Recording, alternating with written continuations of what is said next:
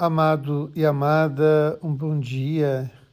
Atos dos Apóstolos nos vai nos encaminhando para o grande conselho de Jerusalém, quando a comunidade toma uma decisão muito importante, como nós vimos hoje.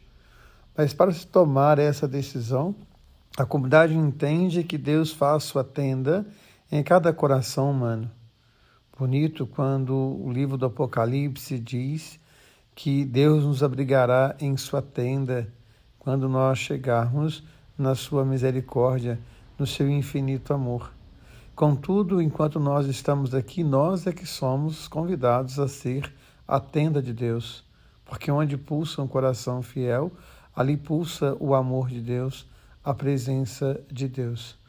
Hoje quero louvar e agradecer a Deus pela vida de meu pai. Hoje é aniversário dele. Meu pai completa hoje 95 anos. 78 anos meu pai viveu entre nós. Já é o 15 aniversário que meu pai faz, aliás, o 17 aniversário que meu pai faz na presença do Senhor, na tenda de Deus. Louvo e glorifico meu pai por isso.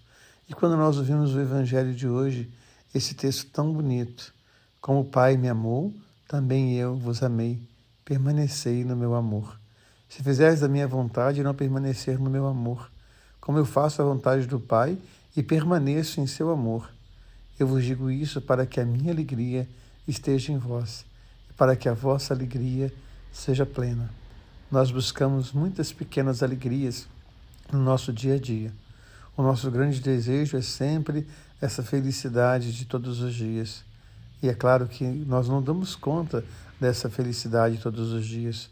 Nós temos os nossos problemas, nós temos as nossas angústias, nós temos as nossas contradições, nós temos as nossas feridas, nós fazemos as marcas muitas vezes da insatisfação, mas quando nós olhamos para o âmbito maior, quando nós nos entendemos como essa grande tenda de Deus e como sabemos que somos destinados também à tenda de Deus, então nós vamos experimentando sim a verdadeira alegria. Há um texto belíssimo de Francisco de Assis que ele chama de a verdadeira alegria. E para ele a verdadeira alegria é o identificar-se com Jesus Cristo todos os dias, no esvaziamento da cruz, na dinâmica do amor. Quem ama conhece a Deus, porque Deus é amor.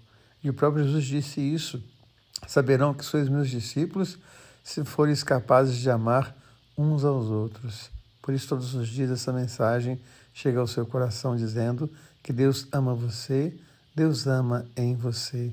Amém. Um beijo no coração, um dia abençoado.